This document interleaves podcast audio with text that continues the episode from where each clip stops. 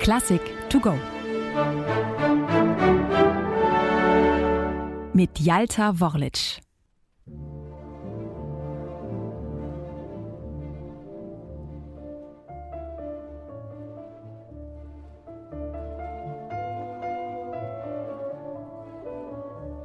Mit einer schlichten Melodie, wie sie in einem Klavieralbum für die Jugend stehen könnte, beginnt Sergei Rachmaninow sein drittes Klavierkonzert. Es entsteht im Jahr 1909 auf dem Landsitz seiner Schwiegereltern in Iwanowka. Hierhin hat sich der Komponist zurückgezogen, nachdem ihn die Kritik an seiner ersten Sinfonie zwölf Jahre zuvor in eine schwere Schaffenskrise gestürzt hatte. Nach langwierigen und intensiven Psychotherapiestunden geht es ihm nun endlich besser. Eine Amerika-Tournee steht an, sein Debüt in der neuen Welt. Als Pianist, aber auch eine neue Chance als Komponist. Die will er nutzen mit einem neuen Klavierkonzert. Unablässig schreibt Rachmaninow an dem neuen Werk. Die Zeit drängt, in wenigen Tagen legt das Schiff nach Amerika ab. Er schafft es gerade rechtzeitig, die Komposition fertigzustellen, doch zum Üben bleibt keine Zeit mehr. Hierfür muss eine stumme Tastatur an Bord genügen. Die Uraufführung des Konzerts findet am 28. November 1909 in New York statt. Das Werk wird positiv, aber nicht enthusiastisch aufgenommen. Das Publikum kann sich vor allem mit dessen Länge von rund 45 Minuten nur schwer anfreunden. Begeistert hingegen ist man von Rachmaninows pianistischem Können.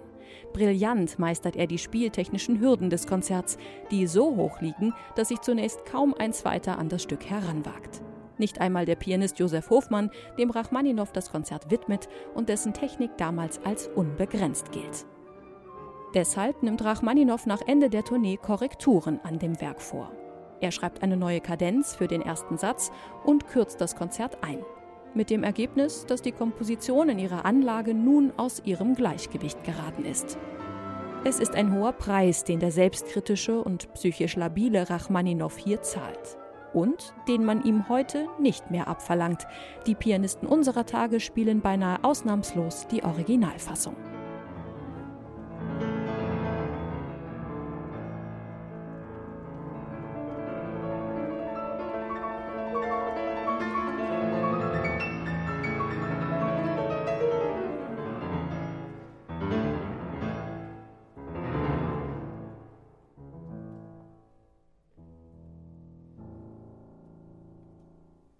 Das Hauptthema des ersten Satzes wird zum roten Faden für das gesamte Konzert. Er spinnt sich auch durch den langsamen zweiten Satz, den Rachmaninow mit Intermezzo überschrieben hat. Dieses Adagio beginnt mit einer ausgedehnten expressiven Orchestereinleitung, angeführt von der Oboe, die das Klavier erst nach gut 30 langen Takten jäh unterbricht.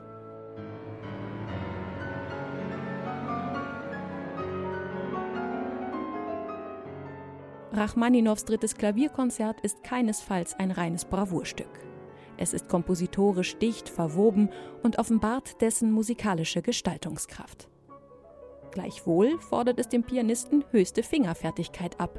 Von allen großen Klavierkonzerten soll es angeblich das sein mit den meisten gespielten Tönen pro Sekunde im Klavierpart.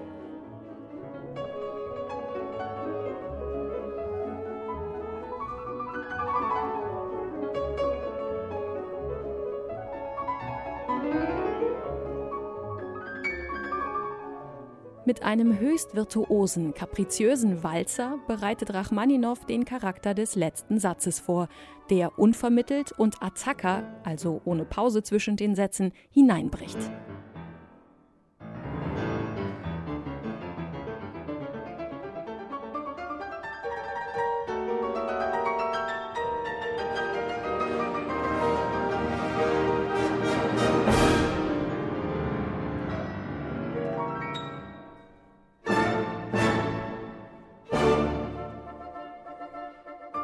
Im Finale gibt nun klar der Solist den Ton an. Beide Hauptgedanken des Satzes werden vom Klavier vorgestellt und anschließend virtuos variiert. Schon beim bloßen Zuhören verknoten sich einem die Finger.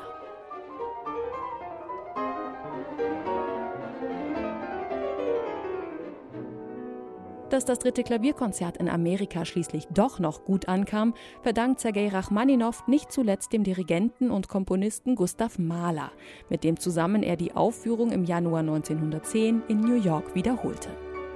Dank Mahlers akribischer Probenarbeit kam das Werk mit seinen Feinheiten und Differenzierungen nun besser zur Geltung. Rachmaninow ist zutiefst gerührt. Mahler bewegte sofort mein Komponistenherz, da er sich meinem Werk so lange widmete, bis die Begleitung, welche ziemlich kompliziert ist, schließlich perfekt studiert war. Für Mahler war jedes Detail der Partitur wichtig.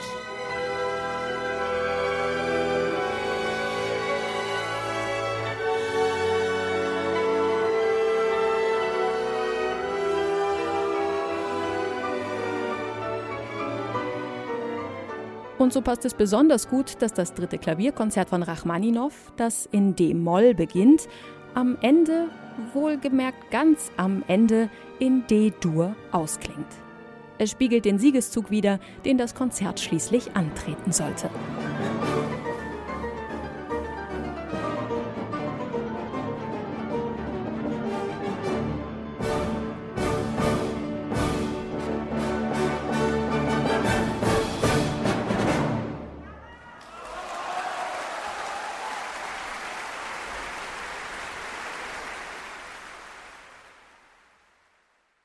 Eine digitale Werkeinführung des Norddeutschen Rundfunks. Weitere Folgen finden Sie unter ndr.de-classic to go.